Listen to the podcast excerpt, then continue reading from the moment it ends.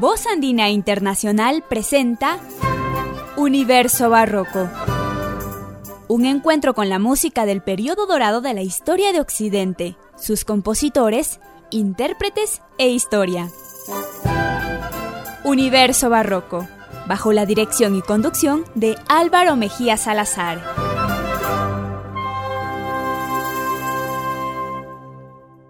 Bienvenidas, bienvenidos a Universo Barroco. Les saluda Álvaro Mejía Salazar. En este nuestro segundo programa del año 2021, vamos a escuchar arias que fueron compuestas, que fueron interpretadas y hechas famosas en su época por un castrato llamado Gaetano Majorano, más conocido como Caffarelli. Gaetano Majorano Nace en abril de 1710 en Bari. Fue hijo de Vito Majorano y de Ana Fornella. Su vida temprana es incierta.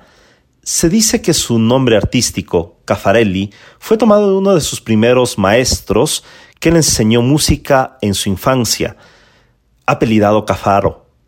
Otros, en cambio, señalan que fue tomado de uno de sus mecenas, también de apellido Cafaro. Existe evidencia que él personalmente deseaba ser castrado, dada la tesitura de su voz, que alcanzó pues eh, unas magnitudes demasiado especiales en su infancia, y él las quiso conservar, sabiendo pues que la manera de conservar esa tesitura con esa fuerza era a través de esta intervención bastante común en aquella época.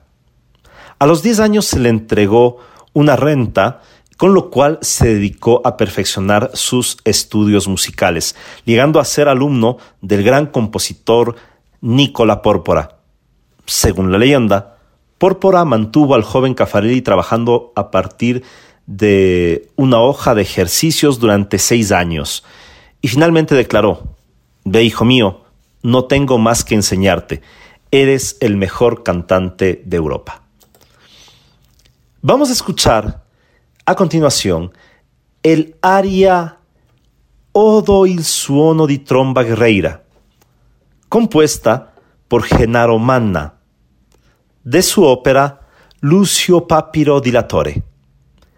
Lo escucharemos bajo la voz de el famoso contratenor Ricardo Minasi, acompañado por el conjunto Il Pomo de Oro.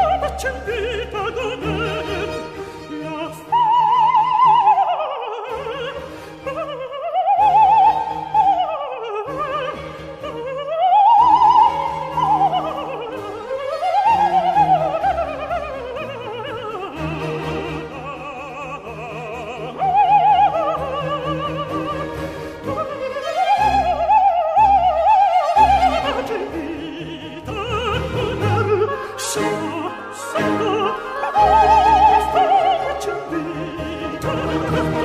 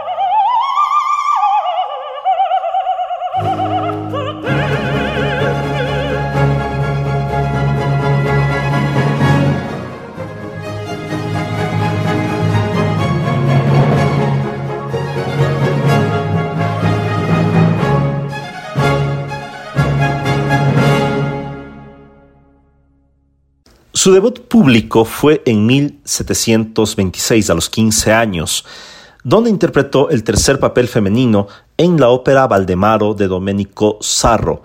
Aquí ya lo encontramos utilizando el nombre artístico de Cafarelino. Su fama se extendió rápidamente por todo lo que hoy es Italia durante la década de 1730, con actuaciones en Turín, Milán, Venecia, Florencia, antes de regresar a Roma, donde tuvo éxitos muy sonados. También viajó a Londres. Su paso en la capital inglesa no fue especialmente exitoso, pues la memoria pública de Farinelli era aún demasiado fuerte. Sin embargo, en el Teatro del Rey, eh, durante la temporada de 1737 a 1738, eh, desempeñó papeles en óperas de Händel, habiendo tenido una especial interpretación de la famosa aria Ombra Mai Fu de la ópera Jerjes. En años posteriores trabajó en Madrid, en Viena, en Versalles, en Lisboa. Su carrera en Francia hacia 1753 fue bastante corta, pues se vio involucrado en un duelo que lo desprestigió mucho. Vamos a escuchar a continuación un aria hermosa, muy sosegada, compuesta por Giovanni Battista Pergolesi. El nombre del aria, Lieto Cosita Volta. Vamos a escuchar esta aria que en su momento fue cantada por Caffarelli en la voz de Ricardo Minasi, acompañado por el conjunto Il Pomo de Oro.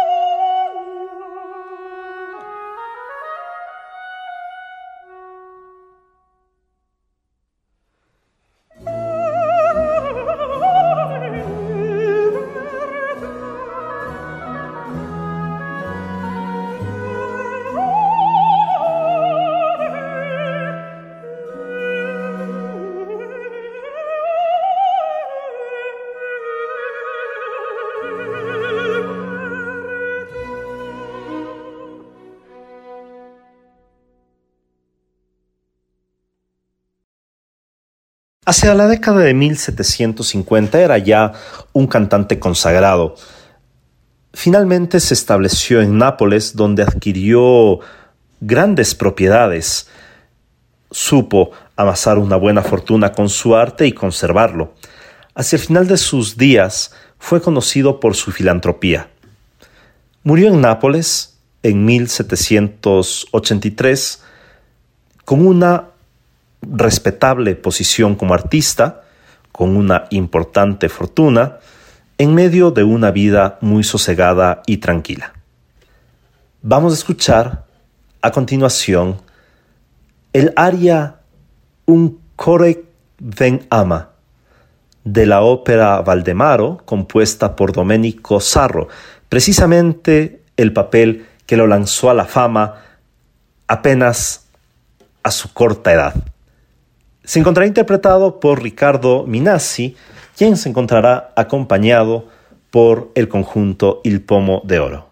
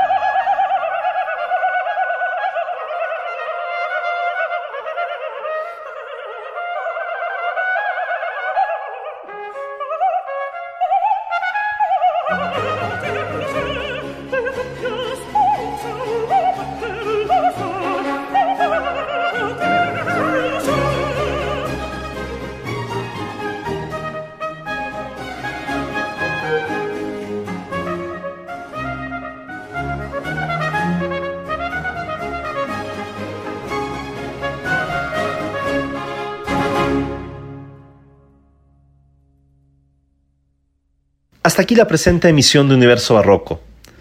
Espero hayan disfrutado de estas arias que en su momento fueron compuestas e interpretadas por el gran castrato Caffarelli y que ahora podemos volver a escucharlas eh, de una manera muy cercana a lo que en su momento fue a través del registro vocal de contratenor, uno de nuestros registros vocales favoritos, como ustedes conocen, en las selecciones musicales de Universo Barroco.